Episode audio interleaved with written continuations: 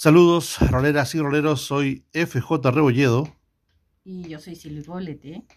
Y juntos eh, estamos haciendo la segunda semana en podcast del RPG A Day 2021 o el juego de rol diario 2021. Desafío que se nos viene por el mes de agosto, en el cual cada día de los 31 se nos presenta una palabra o set de palabras y ponemos nuestra opinión rolerística, cuentas historias y qué sé yo, lo que se nos venga en mente, en este caso obviamente opinión, para eh, obviamente decir eh, cómo cooperamos y cómo aportamos, cuáles son nuestras sensaciones, emociones y... ¿Qué nos parece la palabra? y qué, ¿Con qué la relacionamos? Exacto. Así que, eh, por lo mismo, obviamente estamos, ahora estamos haciendo este para poder conversarlo con Silvio Poblete, eh, se me escucha bastante bien, parece a mí. Y Silver, dígamela. Hola. Hola. Ahí está, ahí está mejor. Ese, es el tono de volumen, perfecto. Y que se escucha mucho esto por un lado. Eh, y tenemos la segunda semana, ¿cierto? Exactamente, nos toca la segunda semana del día 9 al día 15. Ya.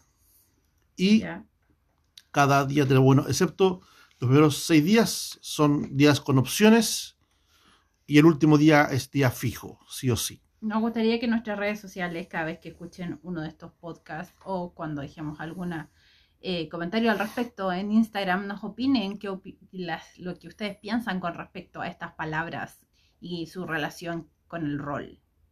Ya nos cuenten sus anécdotas, sus historias, eh, sus opiniones personales, las reglas que tienen ustedes cuando juegan rol, etcétera. Sí, y eso nos ayuda mucho, obviamente, porque la comunidad rolera es muy grande y todos tienen una eh, voz y todos tienen una forma de ver cada uno de estos temas del RPG a Day. Ya, partimos entonces con el día 9. Eh, tenemos cuatro opciones y decimos elegir no la principal, sino una alternativa, ¿cierto? Exactamente, que sería emoción. Emoción. Silvi. ¿Qué, emoción te trae a ti el, mundo del rol a ti? ah, no, no, yo ninguna. Yo ahí paso plano por la vida y no, no, nada, nada. nada para ti, ni una cosa. No, jamás. yo creo que esta es una afición que más que ninguna eh, aplica mucho, mucho a la emoción. Ya, a muchos tipos de emoción. Ya. Y, eso es lo importante, eso es lo que te hace sentir que es una afición que eh, con la que terminas esta sensación de haber eh, logrado bastantes cosas, eh, no sé, haber completado, haber logrado o, entristecerte o, estar muy feliz o qué sé yo. Y yo siento que eso es parte en todo caso de lo que hace que el grupo en sí sea fiate ya porque todos conocen y se dan cuenta a través de sus personajes eh, cuál es la idea, cuál hay, hay algo intrínseco y, que une a todas las personas, todo lo que mm. están enfrentando, todo lo que ven, todo lo que sienten, todo lo que escuchan. ¿ya? Y eso yo creo que hace, crea amistades incluso mejores o más amplias, más, más conocerse el uno al otro que en cualquier otro caso. Yo creo también que las, las, emociones que tenemos en las partidas de rol son bastante intensas, más que nada porque los juegos de rol al interpretar un personaje que puede que no seas tú, obviamente, eh, te lleve a jugártela con cómo ese personaje siente cosas y cómo las expresa en una partida. De ahí, créanme, inclusive en el más hack slash que pueden encontrar juego como un calabozo y dragones, pueden encontrar cómo se desarrollan emociones, sensaciones, eh, cómo se presentan situaciones en las cuales el dramatismo de repente o la intensidad puede conllevar a estados como de, euforia, felicidad, hasta cosas dramáticas terribles. O sea, todo tiene su gracia, o sea, eh, el ocultar emociones, el expresarlas, el explotar en emociones. Como todo lo contrario al de los cinco anillos, donde las emociones tienen que estar tras la máscara, ¿cierto? Todo el tiempo, o sea... Pero aún así, un pequeño detalle puede mostrar una, una emoción sin límites, ¿ya? Claro, exacto. un detalle, una cosa muy pequeña que a los ojos del resto no es notado. Entonces yo creo que le da un sabor muy importante a las partidas de rol, la emoción. Y obviamente entendamos que todo esto nosotros nos acercamos al hobby con el afán de eh, divertirnos y sentir todas estas emociones y alegrías diferentes a través de eh, lo que nuestros personajes pueden lograr. Mm. Es lo mismo que jugar un videojuego o alguna otra cosa, pero esto obviamente cambia cada vez y eh, es una, un hobby mucho más interactivo porque estás actuando con otras personas. Eh, y aparte como que ya, ya a estas alturas, creo que todos los juegos de rol están enfocados para poder ser capaz de que tú demuestres este tipo de, de, de- de sensaciones y este tipo de, de reflejos de, los sentimientos del personaje. ¿ah? Encuentro que no es como tan directo, tan, tan creo- A, B y fin, así como inicio, medio y fin. Tiene que haber un desarrollo emocional más fuerte, obviamente, de, de los personajes. Claro, no es obligatorio, obviamente, no están todos los jugadores siempre obligados a demostrar estas cosas, pero creo que los juegos de ahora están más enfocados en eso, ahora están mucho más apuntando a cómo es desde un trato de personalidad de un, de un personaje hasta lo que realmente se comporta, cómo reacciona, qué siente, cómo falla, cómo, cómo es exitoso, Yo, qué sé yo. yo creo que siempre ha existido esa emoción como más eh, elegante, digamos, dentro de todos los juegos de rol. O sea, nunca ha dejado de existir. O sea, siempre hubo ese orgullo, esa sensación de satisfacción eh, en los paladines o en los clérigos cuando cumplen lo que ellos consideran es lo correcto según lo que Brilla, su Dios brilla. les ha dicho, ¿cachai? Que tienen que hacer. Sí. Cuando cumplen su, su llamado, cuando cumplen su misión, cuando cumplen lo que ellos eh, juraron hacer, es una emoción que sienten siempre. sí. Y eso se ha visto desde siempre, los juegos de rol.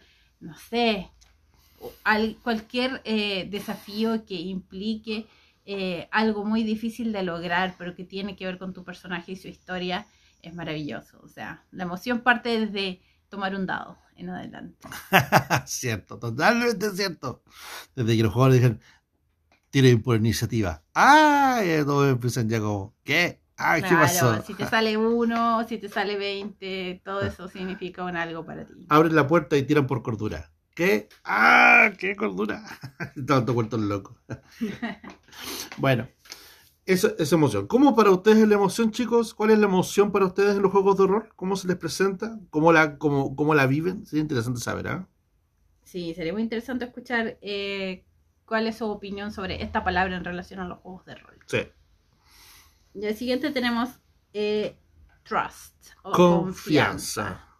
Y este es un tema que siempre, siempre, siempre debe existir en los juegos de rol, Sí. empezando obviamente eh, por los jugadores, por los jugadores y el máster.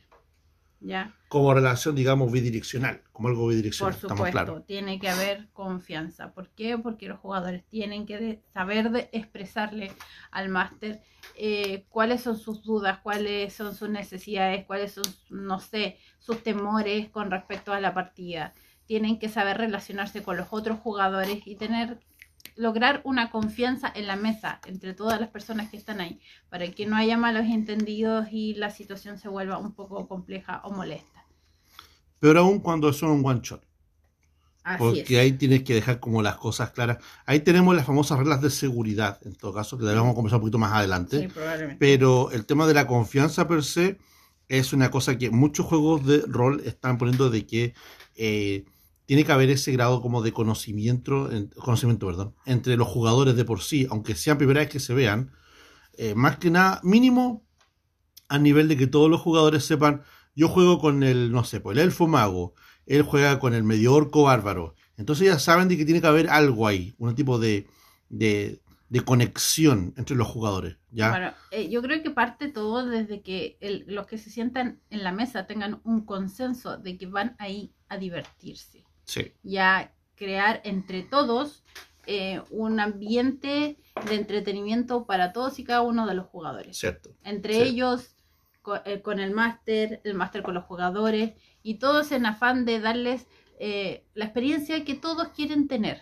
Y lo mismo el Master, pues el tema del Master es que los jugadores tienen claro que se van a divertir y el Master está ahí para entretener. Ese es el, el tema de fondo. Hay una confianza de que la aventura que estoy presentando es divertida para todos. Al margen de que sea terror, investigación o qué sé yo, es, es una, una, historia divertida. Entonces, las siguientes dos horas de juego o tres horas de juego, por ejemplo, son historias, son un momento en el cual todas y todos los van a pasar bien. Todos van a tener eso. Y, y en mirar a la cara al máster y decir, con esta persona yo la voy a pasar así, muy, muy bien.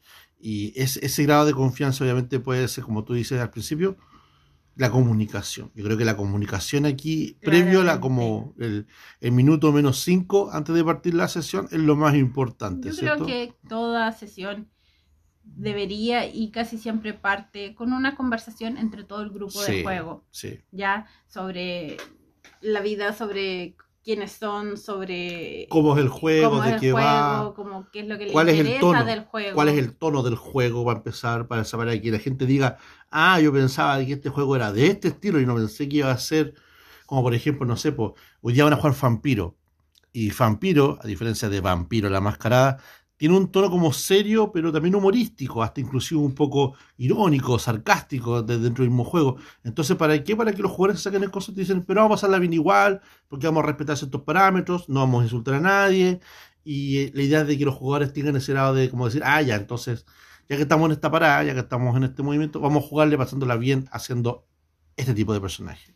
Claro, entonces la idea es que como jugadores, como personas, digamos, que se sientan a la mesa, todos deberían generar un ambiente, un ambiente de confianza, ya en el que todos se puedan expresar sus distintas opiniones y estarían de acuerdo o desacuerdo y que eso no cause un gran problema dentro de la mesa. Exactamente. Ya dicho eso, en juego, ellos como eh, sus personajes. Personajes, no como jugadores. Tal Exactamente. Y tú como, bueno, la persona que les plantea la historia, ¿ya?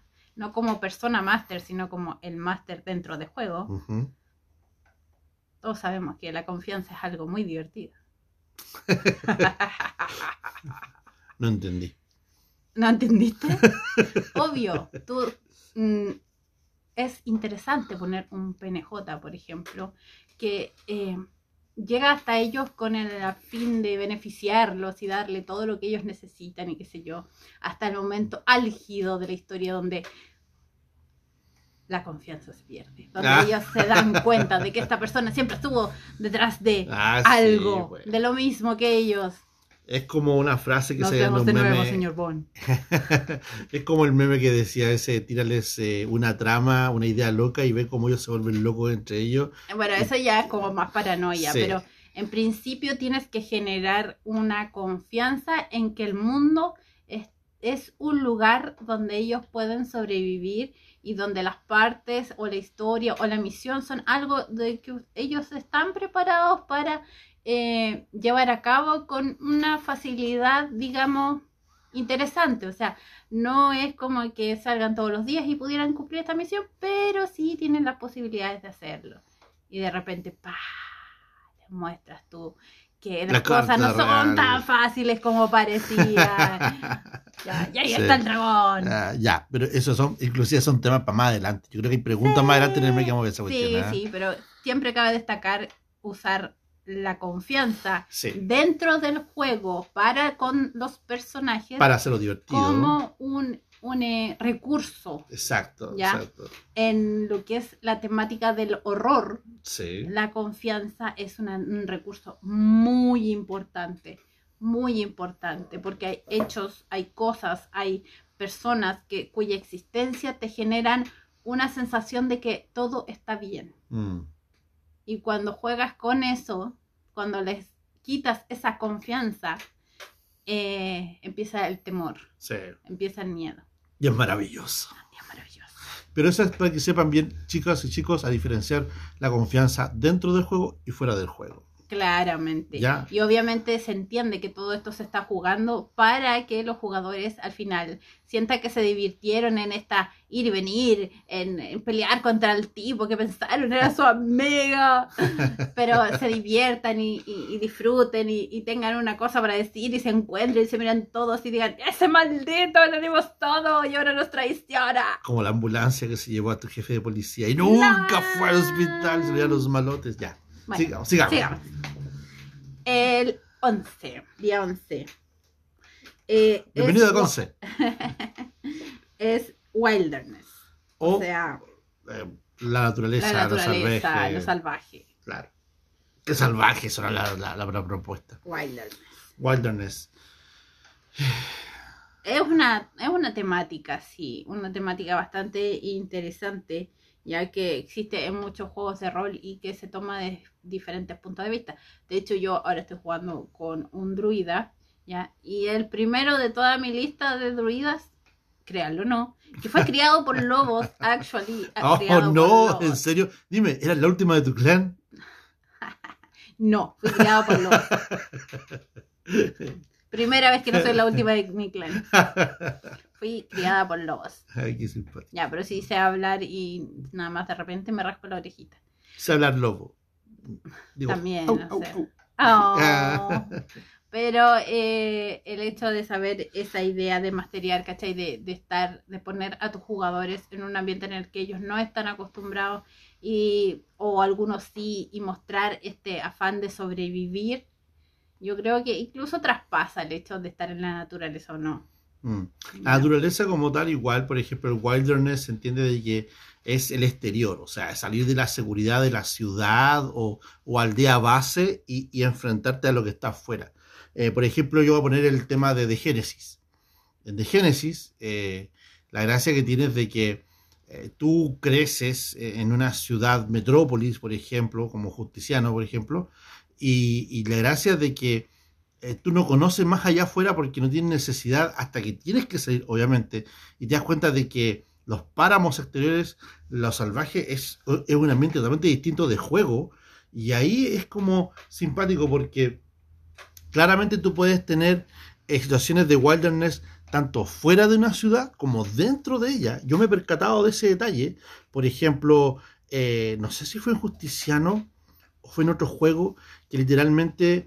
eh, pasaban a los alcantarillados, me acuerdo una vez, un juego, y los alcantarillados es un mundo aparte, creo que fue Tolus o algo así, probablemente era así. Sí, sí. el escenario de campaña de 3.5 que para de Calabozos y Dragones, que es un, es un city crawling, así que es puro ciudad, no sales de la ciudad, no vas al exterior, pero ¿dónde estará el wilderness? Y ahí siempre depende. Yo creo que el wilderness per se es lo, la, la representación de un ambiente extenso con su propia fauna desconocida para ti dentro de un contexto de eh, tener que ir a explorarla. O sea, en este caso, pues, yo pienso como un alcantarillado, porque tiene su fauna propia, estamos claros, ¿cierto?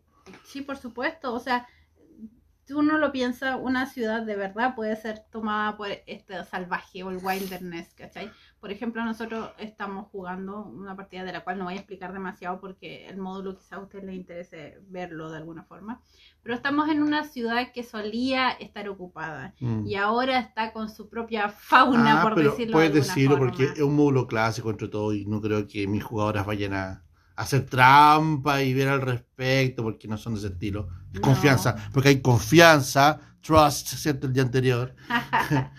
Estamos hablando de la Sunless, Sunless Citadel, se llama, la ciudad de la sin luz, ¿cierto? Módulo clásico de Calabozos y Dragones, eh, y que lo estoy llevando porque las chiquillas están explorando eh, la aventura del Johnny Portal. Entonces, Bueno, en esa parte, adentro de ese lugar, eh, hay un wilderness porque ah, está una, una fauna que nosotros no conocíamos y está la naturaleza tomando un lugar que quedó pseudo abandonado. ¿ya? claro, claro, Tanto eh, la fauna como la flora, digamos sí. en el lugar. Entonces, siempre tiene ese aspecto. Me gusta mucho pensar en esa parte porque hay muchos juegos que en principio parece, parecieran ser solamente urbanos, pero darle ese toque eh, de lo natural salvaje externo es interesante. Como nos pasó, por ejemplo, en Anima, ¿ya? Y en el pensar que la mayoría de, los, de las ciudades y, la, y, y lo que se juega en las ciudades son ciudades muy civilizadas, con diferentes niveles de tecnología, ¿ya? Pero en el mismo juego también hay tribus, Sí, muy, sí, muy así metidas en medio de selvas, Claro, ¿ya? Y le da un toque diferente a lo que tú estás buscando, a lo que estás tratando de interpretar. lo que eso se ve en el nuevo continente, personaje. ¿cierto? Eso se ve más que en el nuevo continente, creo que te lo No, explicaban también más. en el sur. Sí, también. Ah, ya. en Anima, Nahue, anima. ¿no? Sí, sí. Aparte, Danwe. Inclusive el anima era el concepto de que habían ciudades que estaban reconstruidas luego del cataclismo que había ocurrido, así que eran como las clásicas ciudades que están como tomadas por la naturaleza en parte, o sea, hay mucha vegetación metida por medio, y ahí como que transformas un ambiente urbano seguro a un ambiente salvaje. Yo creo que, por ejemplo, si juego un juego como eh, WoW, ya. que hay un juego de rol de, de, ah, sí, sí, de World of Warcraft, ¿cachai? yo creo que también tienes que enfrentarte, vivir enfrentándote mucho a el wilderness, porque tú sales de la ciudad y tal como los juegos de, de, video, yo asumo que tú te ves enfrentado a todas estas criaturas que ya todos conocemos y que reconocemos jugado. Incluso asumiendo de que, de que una cosa muy difícil como un máster, y esa voy a poner mi opinión acá, cuando tú juegas en un escenario que tú es un mundo abierto, por ejemplo, de que se anima, ¿cierto? Y de que el tema de que tú estás acostumbrado a que tus jugadores tengan que pasar de ciudad en ciudad y no necesariamente recorrer a pie el descampado abierto, las llanuras, desiertos, montañas, lo que sea. Entonces, en esa parte se pierde un poco porque depende mucho del máster en ese caso ver si tú te vas a meter a darles aventuras en el wilderness, ¿cierto? En lo salvaje, o como explicar que sean como literalmente días de viaje transcurrido y con una tirada de eventos si es que pasó algo en medio.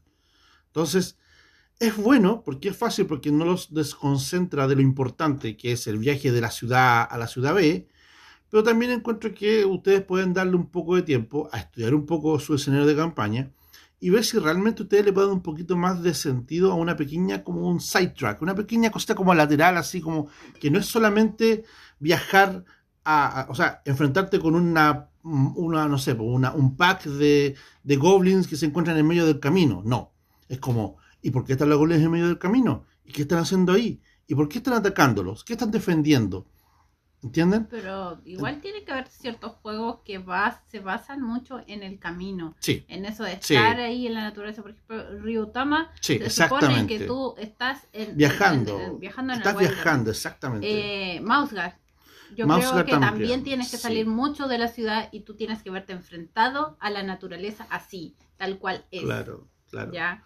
Con lo salvaje que puede ser para alguien tan pequeño. Ahí la diferencia de Mausgar, eso sí, es de que el, el mismo evento de salir, ya salir es un encuentro, ya es una dificultad. Y lo otro, lo que te encuentras en el viaje es como, aunque sea el evento puntual, es eso. Eso es lo importante que ocurre en Mouse en ese momento. Ryutama es como más azaroso, es como que literalmente el tema de viajar en Ryutama es tiradas que son importantes porque determinan el resto de tu día. Cómo está el clima, si te hiciste daño eh, al viajar, si, si, si, si, Pero tú estás siempre afuera, estás siempre ahí, en estás siempre afuera, exactamente. Eh, eso que estás conociendo ahora. Imagínate, ya yo creo que son como mil niveles más arriba, en la sensación que tiene la gente con respecto en paranoia cuando todo el exterior es realmente un wild, un wilderness, digamos. Toda una cosa salvaje. todo es salvaje, todo es desconocido, todo es terrible. Todos son monstruos. Claro, y tú no sabes, tú no, tú estás existiendo en eso. Ya, en este mundo lleno de cosas Que, que, no, no dimensionas. No voy a hablar porque no conozco nada del exterior. El ordenador me tiene prohibido hablar del exterior. O eh, en otro pequeño jueguito que también es interesante, que es el juego de Og, por ejemplo. Og, claro. Cuando tú eres... Es un indie game de, de cavernícolas, me acuerdo, ¿cierto? Sí, tú eres un cavernícola y estás ahí. O sea, nada fue inventado todavía. Tienes que entender que estás ahí, en, la nada misma. Ahí es más la descripción. Ahí. ahí es la descripción de la naturaleza en ese sentido. Es como con, cuando soy palabras en todo el juego, poder explicar qué está pasando alrededor tuyo y en otros juegos el, wilderness, lo salvaje o la naturaleza es la cosa más mística y peligrosa que puede existir. Por ejemplo, en Leyenda de los Cinco Anillos, cuando tú te metes, ¿cachai? En los bosques. Claro. Eh, lo que puedes llegar a encontrar allá adentro puede... No estás preparado. No acabar con tu vida. no estás preparado para eso. Es genial. Bueno, ahí tienen, pues, chicos, Wilderness. Sí. Eh, el día 12 es pensar. Porque usando la cabeza es como se empieza. ¿Qué podemos decir de pensar? Obviamente hay juegos de rol que eh, te... A ver, ¿se acuerdan que hemos estado hablando en los últimos días de un par de juegos de rol que eh, compartimos sistema, que es el sistema Gamshu? ¿cierto? Es esos terroristas y Cthulhu Confidencial, ¿cierto? Sí. Y en este caso, el pensar es algo tan importante que tanto así como que decir una palabra correcta, o más que hacer una más que salir la acción como de pegar, saltar, o qué sé yo, de repente el conversar, el, el- el- el desarrollar mentalmente una acción es la que va a desarrollar tu historia y le va a llevar a un buen fin, ¿cierto? Yo creo que también va de la mano de que son juegos que hacen pensar al máster. No es solamente que hacen pensar al jugador, porque es muy importante de que aunque la historia sea guiada, aunque sea una historia escrita, comprada, en que tú vas del punto A al B y del B al C y del C al fin, tiene que haber un grado de que tú tienes que dedicarte a entrañarte en la historia y poder crear ese plan B, por si acaso, si es que fuera el caso, y cómo sales de eso, ¿cierto? Y pensar todo, o sea, el tema de pensar la trama, cómo podrían resolverla, qué pasaría si nunca encuentran esa pista, cómo resolver. Entonces, Gamshu por lo menos lo tiene resuelto, pero en otros juegos de rol es mucho más complicado. Volviendo a la conversación, la confianza y todo eso, eh, tú tienes que saber realmente qué tipo de juegos le gustan a tus jugadores. Y lo explico en qué sentido. Que hay muchos juegos que te implican pensar y deducir e investigar. Y a veces sí se pueden hacer con tiradas, pero otras veces sería interesante que ellos llegaran a respuestas o incluso epifanías, ¿cachai? Con las, las pistas Las que pistas se le que- van dando. exactamente, exactamente. ¿ya? Entonces de repente hay que conversar previamente con los jugadores si están interesados en ese tipo de juego, Sí. ya que te requieran eh, más de eh, recabar pistas y buscar cosas más que de eh, atacar o usar habilidades más bien físicas. ¿ya? Sí. Uno de estos juegos, por ejemplo, Victoriana, también es un juego de investigación. Eh, alguna, alguna parte, hay una parte específica de Cthulhu que también requiere investigación. Sí. Eclipse Face, aparte del hecho que vas a probablemente disparar, matar y cambiarte de cuerpo un par de veces, igualmente tienes que investigar algo, tienes que averiguar algo, tienes que poder accesar información de alguna forma. Hay Ya. muchos juegos que enfocan el tema de que O sea, la llamada de Cthulhu. de O sea, hablando, eso también hay que investigar. juegos que pueden llamarse que son como puramente de acción, yo creo que están también hoy enfocados al tema de pensar un poco, ¿ah? de, de tener claro lo que tienen que hacer en función de la información que les dan.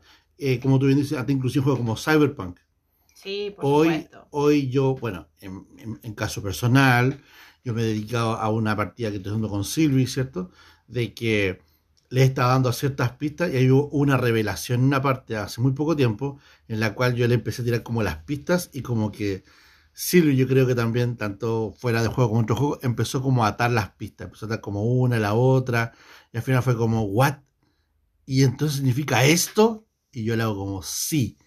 Y en ese momento es cuando la jugadora dice, es que poco menos oyeron tantas cosas que están como frente a tus, a tus narices, van pasando frente ahí, son como algunas pistas que son tan eh, casi como casuales, aunque son repetitivas, son recurrentes, y el tema que al final, por ejemplo, cuando descubriste lo de para qué servía el programa al final, ¿cierto? Que estaba Ah, creando... bueno que me lo dijo, ya. se- pensaba que era otra cosa que todavía no había averiguado. No, es como lo del programa ese que te inventando, ¿cierto? Que era un programa creado por la Netwatch para capturar almas y Oye, transformar, sí, ¿cierto? no, esa fue la bacana epifanía, me pegué la media bola. Yo pensé Sí. que hasta quizás me había pasado de largo y el robo todavía no había inventado eso.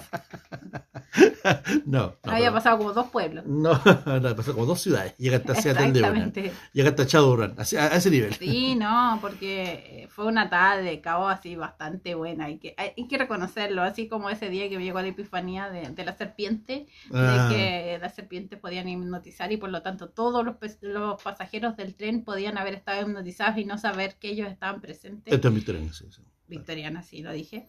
Eh, es como, wow, wow.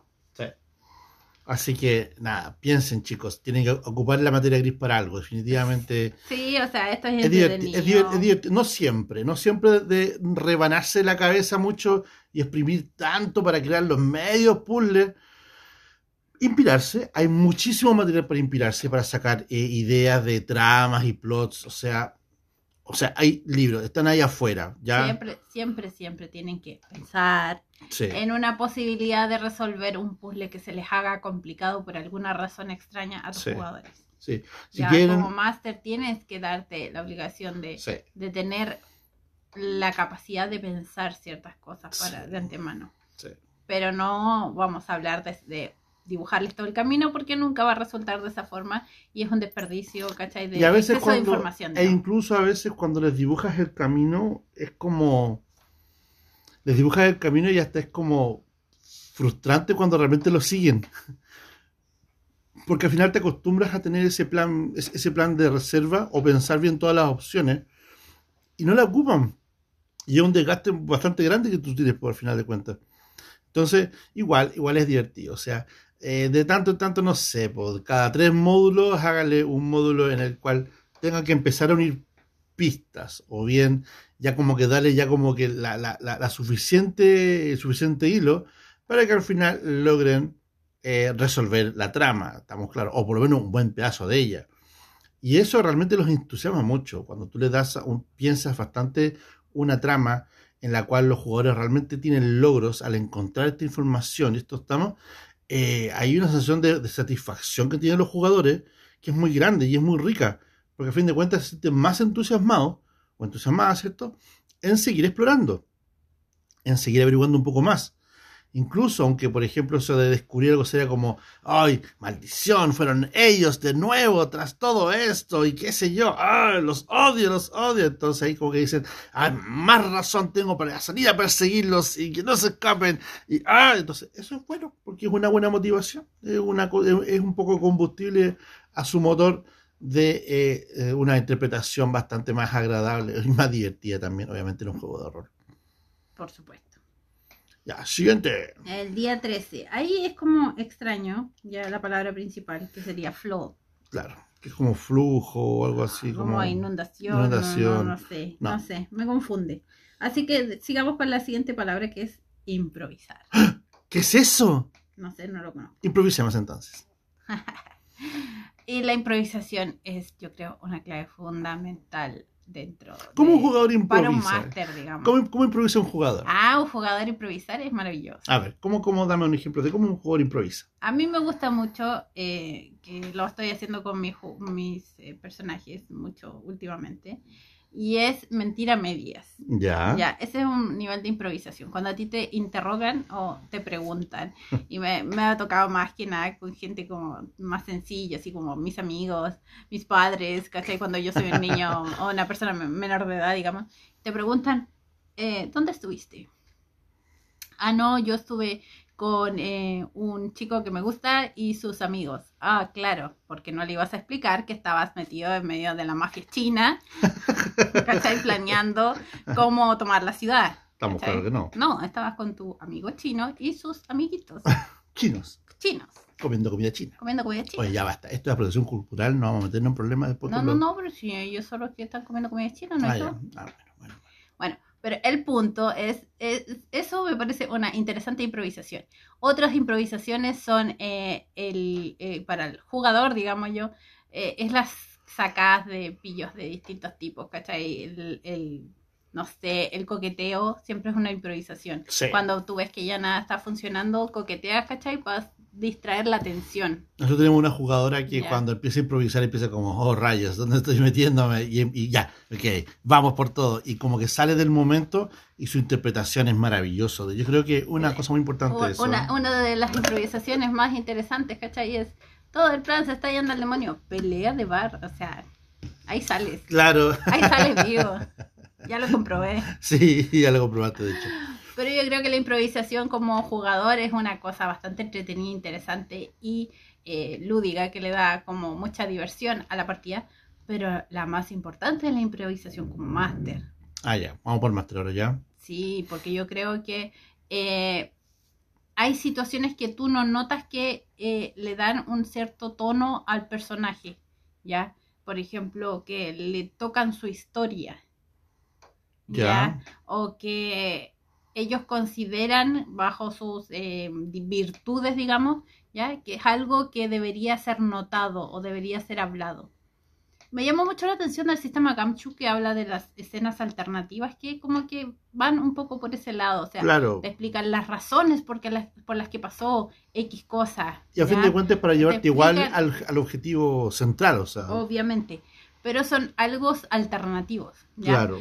Y cuando, bueno, ese juego está un poco más estructurado y te da la opción y ya te prearma el hecho de que haya una escena alternativa que ya la tengas hecha, digamos. Claro. Pero hay veces que tu personaje, o sea, el personaje decide que tiene que hablar con alguien X, que tiene que ir a hacer un algo en específico, ¿ya?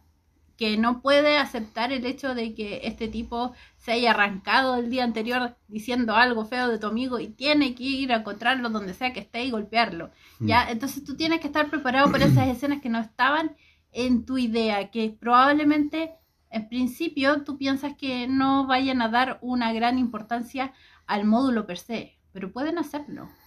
Yo creo que la improvisación también del máster ahí va de la mano de que eh, muchas veces se piensa de que un máster de repente los módulos no los prepara. ¿Por qué? Porque son como en inglés se dice on the fly, o sea, lo hacen en el momento, como cuando están haciendo la historia y como eh, se encuentran con un goblin y eh, después una cueva y después salen del bosque y al final llegan al malo. En un- one shot no es importante, En no es realidad- relevante que, que- que planeen tanto de antemano, la verdad. En el caso del one shot, más que nada es que tengas claro para dónde tienen que llegar, obviamente. Y de que tiene que haber un tipo de encuentro que tiene que ser el que sí o sí tiene que encontrarse, sí o sí. Y lo demás puede ser, obviamente, algo así como que va de la mano de la misma exploración de los jugadores, de repente ni siquiera van a pasar por donde tú piensas que iban a pasar, entonces la preparación per se va de la mano de la improvisación cuando tú tienes claro, como, como, como Game Master, eh, a dónde tienen que llegar al final. Si, Eso. si, si, si- si lo tienes claro eso del principio, tú puedes tener realmente la hoja en blanco, con marcado el principio y el final, y el resto lo tú puedes rellenar en el momento.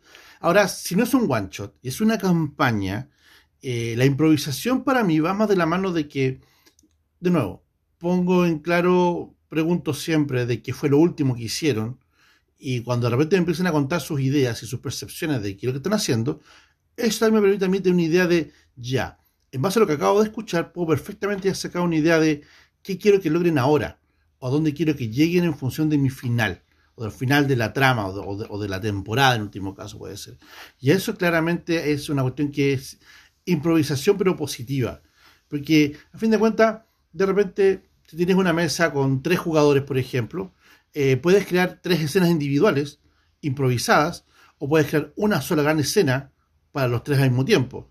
Pero hay momentos que siempre tienes que darle como un tiempo, un espacio de que sea algo particular como esto no lo tenía pensado, pero tal vez funcionara muy bien porque, de acuerdo a cómo están haciendo la historia los jugadores, de repente podría ser útil esto que tengo en este momento pensando y la tiras.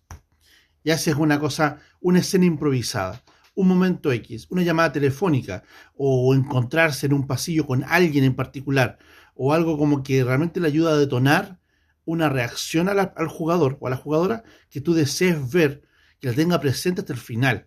Inclusive, hasta le puedes lograr cambiar a un grupo de juego completo una perspectiva de dónde va su historia, aunque igual va a llegar al mismo final que tú quieres, pero con una perspectiva diferente. De repente, tal vez no van a matar al villano de, la montaña para liberar al pueblo. De repente van a encontrarse con el villano al final para dar de entender su motivación y que realmente no era tan mala, de repente era buena. Y de repente tienen que ayudar como a enmendar el camino, no necesariamente llegar a destruirlo. ¿Y cómo es? Porque fue un evento, se encontraron con alguien, alguien que pensó que tal vez el tipo no era malo, o la hija del villano, o alguien similar. Son muchos detalles que ustedes pueden crear, pero no se vuelquen en la improvisación solamente. Eso les va también a consumir un montón de materia gris y realmente ustedes no tienen tiempo para hacer eso. Lo importante es, bueno, no estamos diciendo de que es mejor la improvisación Claro, que no, realmente no es planear un módulo, porque depende de cada máster y de cómo se sienta más cómodo con y cómo sea capaz de dar una mejor experiencia a sus jugadores. Sin embargo, la improvisación siempre a cierto nivel, a un nivel cualquiera este sea, es importante. No puedes tener un módulo estructurado No. totalmente rígido. Siempre va a pasar algo, siempre, Siempre va a pasar algo. O sea, lo mismo tiene que Siempre le vas a tener que dar más vida a ese PNJ que pensabas aparecer por 10 segundos. Esa- es lo que estoy contando ahora de la historia que están teniendo mis chiquillas ahora de Calabozos y Dragones. La historia está estructurada. Las, las 200 habitaciones son 200 cosas que pueden pasar. Pero ¿y si los chicos no pasan por las 200 habitaciones?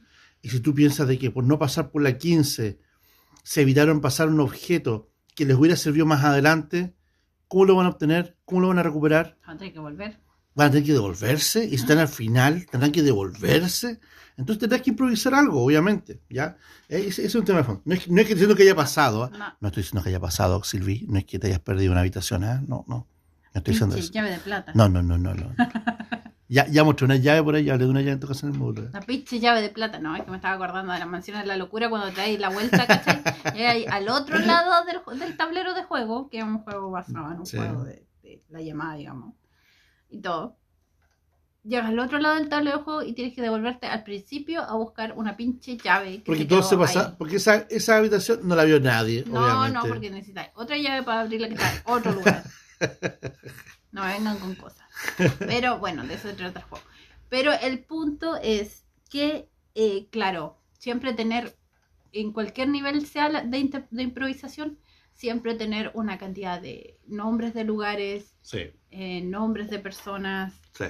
eh, ideas. Yo, yo en principio yo juego quizá un poco más desordenado en el sentido de que hay mucha gente que planifica mucho más que yo.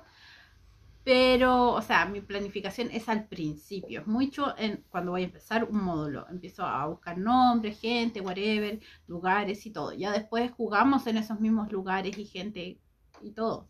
¿Ya?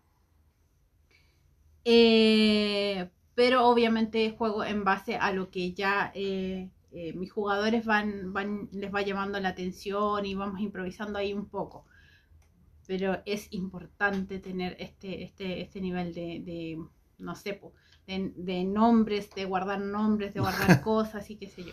Ahí, ahí hemos visto en, el, en Reo y Dados en general, hemos hablado de un sinfín de ayudas que es para los, para los jugadores y para los máster. Eh, por ejemplo, el Ultimate eh, Toolbox, que, que lo he mencionado más de una vez, un excelente libro de apoyo de mucho material. Eh, los generadores de nombres, que también los he mostrado también en una aplicación para celular. Todas esas cosas son gener- generadores de personajes automáticos que le ayudan muchísimo. Son muy, muy útiles, obviamente. Bueno, lo que quería llegar en todo caso y que se me fue un poco la idea, era que yo considero que lo importante y trascendental de tener claro es cuál es la meta final de los jugadores, de la meta de la campaña per se, y cuáles son las submetas o las tramas alternativas que pueden ir cerrando o no tus jugadores y qué significan para la trama principal. Eso lo tienes que tener claro, ¿ya? ojalá eh, por módulo o por par de módulos, ¿cachai? Porque puede ser que esta historia, la, la parte alternativa o el, o el 1A, ¿ya? quizás no lo terminan en esta sesión 1, pero quizás en la 3. Y quizás no está mal así, ¿ya? Pero tener de vista que tiene que a la 3 estar solucionado Sí. para que pase otra cosa Sí. la siguiente cosa. Sí. ¿Ya? Y que cuando lleguen al final del módulo puedan, tengan la capacidad de resolver el asunto. Sí. Aun cuando lo hagan por los medios que ellos estimen conveniente, quizás no los que tú pensaste en un principio. ¿Ya? Ahí ocupen siempre el recurso del Pepe Grillo en último caso. Les permite obviamente eh, totalmente eh, continuar con, el, con, con la trama, con el tema, con, con, con la idea central. Eh, Se me fue. no, pero sí, pues la idea es que eh, eh, tienen que terminar un algo desde el, o sea, cuando empiezas en la campaña es para llegar a un punto. Sí. Y eso lo tienes que tener claro durante toda la campaña. Lo que no significa que en todos los módulos hagan algo que implique a este fin de campaña. ¿Ya?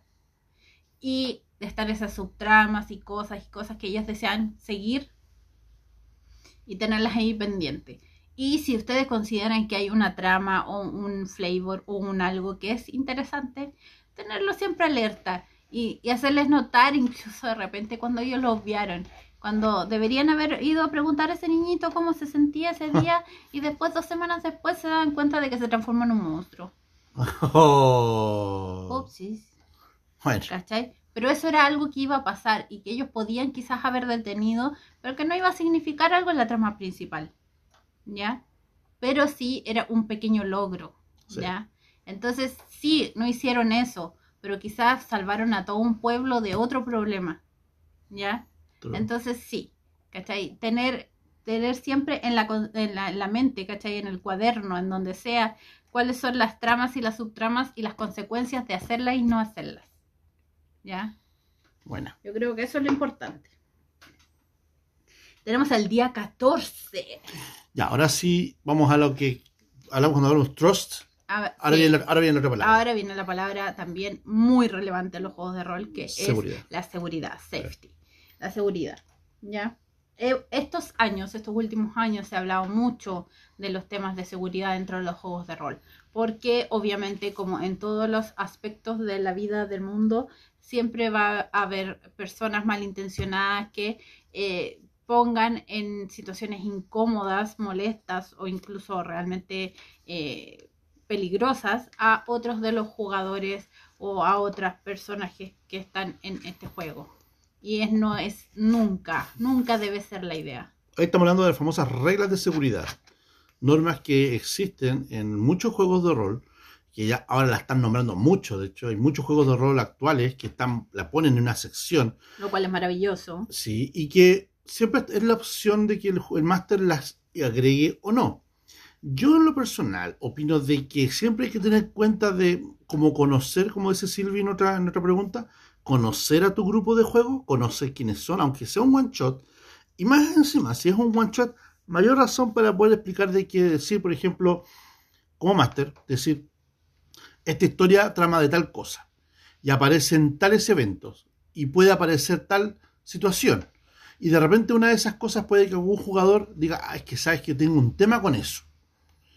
Por esa razón, estamos siendo gente honesta, no estamos siendo gente que esté molestando a propósito, como que yo voy a decirle que no a todo, estamos diciendo no. Pero, por ejemplo, gente dice, ¿sabes que a mí me molestan cuando hablan de arañas? Punto. Pero es que, ¿cómo vamos a jugar en la en el underworld de, de Calabozos y Dragones? Está, está, están todos los Drow y, su, y ellos adoran a una diosa araña.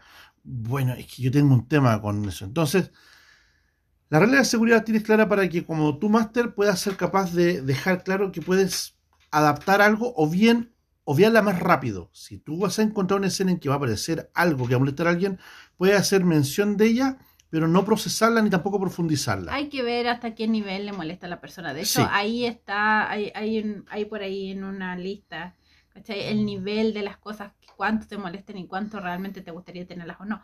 Pero yo creo que va más allá. Yo creo que va primero, cuáles son las expectativas de los jugadores al entrar a tu, ca- a tu campaña. Pequeño Eso. comentario, pequeña conversación. Y eso en función de lo que tú explicabas al principio, de qué va Victoria. Exactamente. Y cuando tú haces un one shot importantísimo, importantísimo en cosas como eventos o como sea, importa- importantísimo poner el título y abajo, igual que en la tele, poner exactamente Exactamente. lo que va a incluir. Este, esta serie contiene sexo, Violencia, arañas. arañas y, y- y hamburguesas. Así que la gente ya sabe de que si no te gusta ver comida rápida con hamburguesas y arañas, no va a ser tu tipo de capítulo. Exactamente. Y en muchas convenciones de rol, particularmente las digitales, que se han dado muy popular eh, en los últimos años, como por ejemplo Virtuales. la Netcom, por ejemplo, se, se- se pone énfasis en de que la eh, tienes que explicar en un pequeño resumen de qué va, para efecto de que los jugadores obviamente se queden o pasen de esa historia.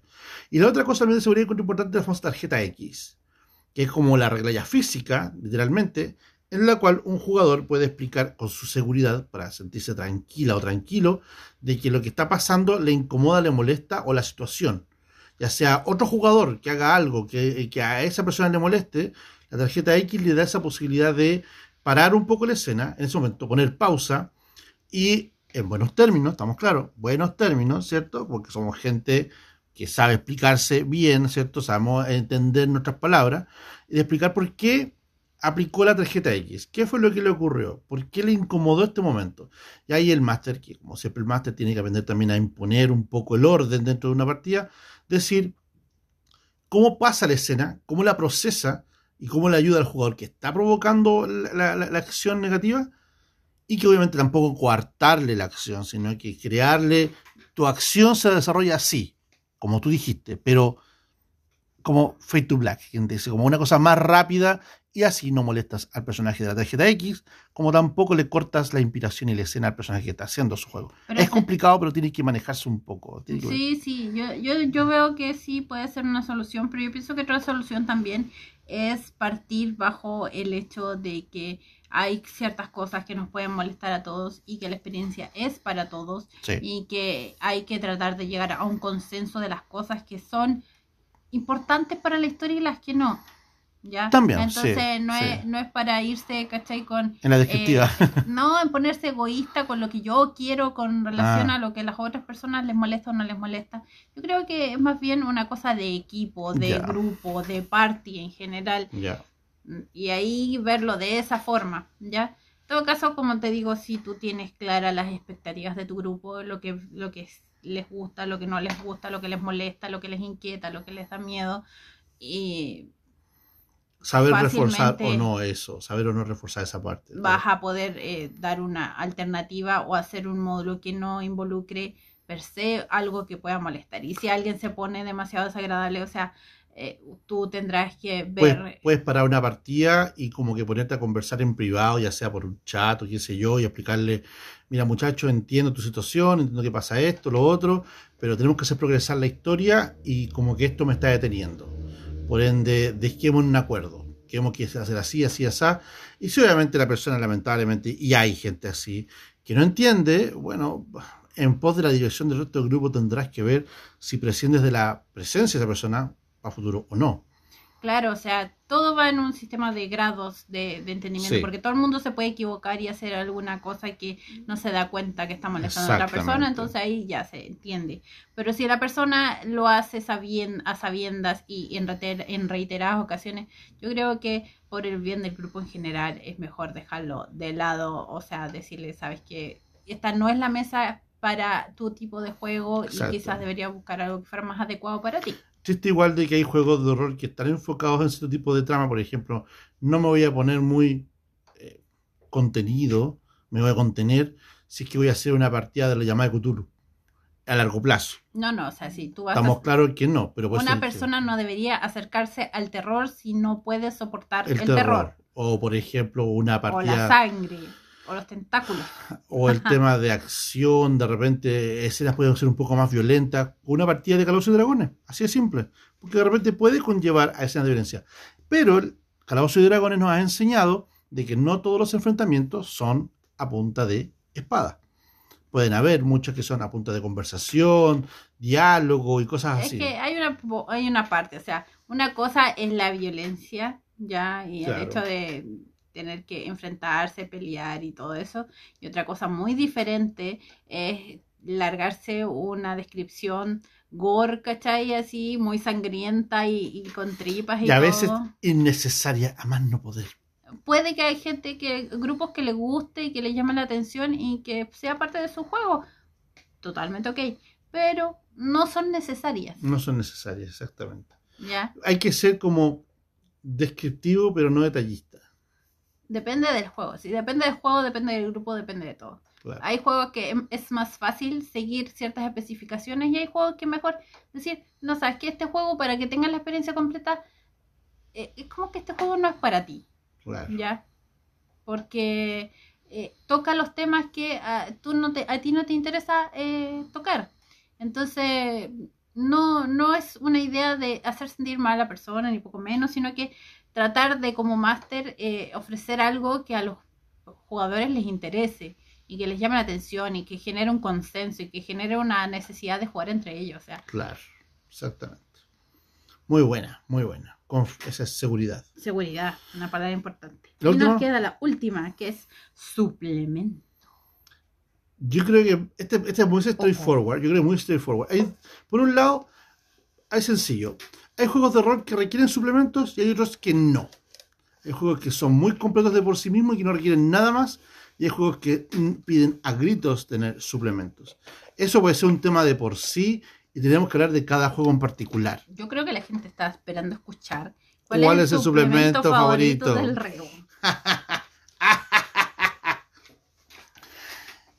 En mi experiencia, ah, Ah, ah, ah, La mi experiencia más que nada es que Humilde experiencia. un suplemento, un suplemento de un juego de rol es práctico cuando tú sientas que realmente complementa lo que tú ya estás haciendo o se adapta a lo que tú vas a hacer.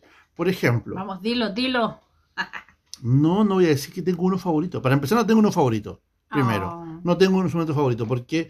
Porque hay juegos, por ejemplo, como, como de Genesis, de Genesis, que es muy completo de por sí en sus dos, en sus dos eh, eh, tomos, y explica mucho, y al mismo tiempo hay cosas, muchas cosas que lo dejan en el aire, que no, que no, no, no, no que, deja como para que el máster describa, el máster com- complete.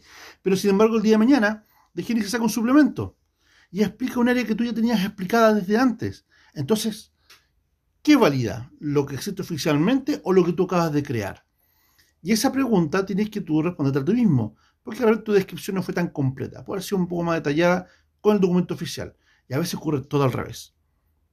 A veces tu descripción, tu forma de crear eso que faltó en un juego, le complace a toda tu mesa de juego, funciona de forma maravillosa y no requiere tener más apoyo extra oficial como cosa, como herramienta, como toolbox de trabajo, lo acabo de nombrar. Uno de mis favoritos siempre ha sido el Ultimate Toolbox. Es una ayuda para calabozos, bueno, para juegos de fantasía en general, pero también tienen toneladas de cosas que con un dado de 20 te puedes hacer una campaña completa.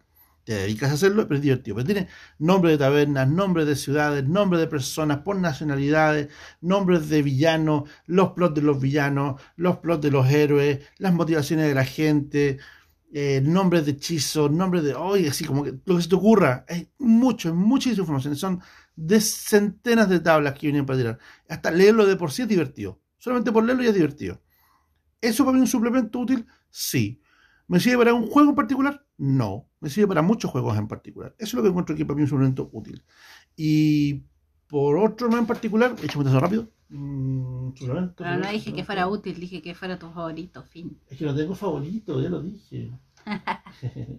la guía de los años 20 la llamada de Cthulhu también es muy entretenida. Es muy entretenido. Es muy entretenida. Para, para Cthulhu primigénito y para Cthulhu anterior. Sirve. A mí me gustan los de Gaia y siempre Sí. me gustan los de Gaia. Fin. Y, y el Domino Ceset porque yo soy Tao. Listo. Ven, como ustedes saben, en los 8, en los 10 libros que tienen animadamente de trabajo, eh, los, los, los Gaias son los más útiles en general. Yo concuerdo con Silly Porque, porque son setting y todo. Y te explican tanto, te cuentan más historia. complementan más, hacen el suplemento de la información que ya viene en el core. Y Exactamente. eso le da un sabor muy completo adicional. Maravilloso. Los dos Creo- Gaias son muy buenísimos. Creo que en Cthulhu Tech también, en los suplementos como que le dan un sabor extra y le dan. Hay un solo suplemento cosas. y encuentro más rico, más rico de todo. Uh, Es el Vademecum de Cthulhu Tech. Y eh, se volvió el nombre, pero es el del año completo. El del, que es, un, que es un- casi un escenario de campaña. Es un suplemento de cómo es un año completo de juego en Cthulhu Tech. Que te sirve para todo tipo de, de, de, de- de juego. Investigativo, paranormal o de la guerra negra. quizás cuando veamos más suplementos no sean interesantes, ¿cierto? quizás algún día hagamos un review de alguno. Ah, Sí, vamos a tener que hacerlo. No, no quiero. Ahora veo el manual para atrás y digo, voy a tener que verlo. ¿eh? Mm. mm, ah, Ah, quizás. Cierto. Bueno, de hecho ya hicimos uno que era, bueno, no era, eran unos módulos que son los de en las cuatro estaciones, por ejemplo. Sí. Ahí tienen que echar un vistazo. Ese es un buen suplemento, aunque son aventuras, Son aventuras. pero son bastante complementarias para el juego original. Creo que con eso terminamos todo. Terminamos la semana. Muy bien, logramos ahora. ¡Eh! High five. Y eso fue un clap. ya, no, despacito. Sí, pero igual. Exactamente, muy bien. Y creo que con eso quedamos esta semana. Y nos quedan dos semanas más de historias. Así Muy que. bien. Así que le quedamos la invitación de que si les gustó esto, obviamente, pónganle su hermoso like. Eh. Si están por Spotify, pónganle seguir a Revidados por Spotify. Eh, y obviamente esto vamos a postearlo en otras redes sociales para que pasen a escucharlo y esperamos sus propias opiniones. Los siete días, ¿qué opinan ustedes de los siete días que acabamos de comentar? Exactamente, y vamos a tratar de ponerlas de la próxima semana también y ustedes díganos qué opinan de esas palabras, Sí. cuáles son sus ideas al respecto y todo eso. Ya chicas y chicos, fue un gustazo hablar contigo. Sí, por fue un gusto de nuevo hacer un podcast contigo para variar. Es un Ah, placer. Gracias. Es siempre rico hablar contigo. Es una realidad Lo tan mismo. profesional. Ah. Ah, ya. Adiós. Adiós chicos, jueguen rol, nos vemos en el próximo rol. episodio, chao. Chao.